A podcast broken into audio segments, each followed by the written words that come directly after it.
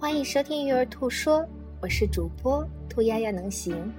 今天为大家带来的是关于蒙特梭利教育的摘选。在蒙特梭利学校里，教导孩子的是环境本身，老师只是让孩子得以和环境直接互动，示范引导孩子该怎么使用其中的各类教具。这样的学习方法，如果应用在其他方法里，是绝对不可能成功的。我们只会听见老师不断大喊“安静，不要走来走去”，这些就是所谓的教学用语吗？我们不相信光是用说的以及命令式教学所收的教育成效。我们相信教育应该是寻求适当的方法，几乎是在孩子不知不觉中引导他们自然的学习活动。蒙特梭利教学法的成功，可以由孩子自主自发的操作学习、认真勤快的学习新技能的态度里得到肯定。服从命令必须以完备的人格为前提，换句话说，孩子必须已经具备我们所期望的反应能力，因为必须靠他自身的练习才能做到，而不是光凭我们的命令就可奏效。我们常常听钢琴老师对学生说：“手指的姿势摆好一点”，却没教学生手指该怎么摆才算好。于是学生的手指姿势还是摆不好。钢琴老师再一次重复刚才的话，学生的姿势照样做不好。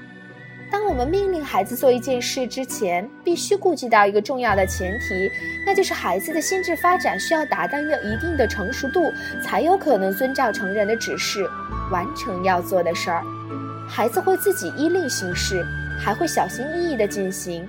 就教学上来说，所有的口头指导语应该出现在教学的后半段，因为孩子内在秩序达到一个程度之前，要引导他是不可能的。当然，语言也不能不教，但必须考虑孩子的词汇以及他使用词汇的方法。缺乏教学经验的老师通常会把教育的职责重在教上，他们觉得只要自己采用有意义的方法去示范教具的使用方法，他们就已经完成了老师该做的工作。实际上，这样的想法与事实大相径庭，因为一个老师的职责远比这更重要。由于老师有责任引导孩子的精神发展。因此，在观察孩子时，不仅限于了解他们，老师的观察最终必以辅助孩子的能力呈现，而这也是观察的唯一目的所在。你这样认同他关于老师的说法吗？你身边有这样默默的观察孩子、引导孩子的老师吗？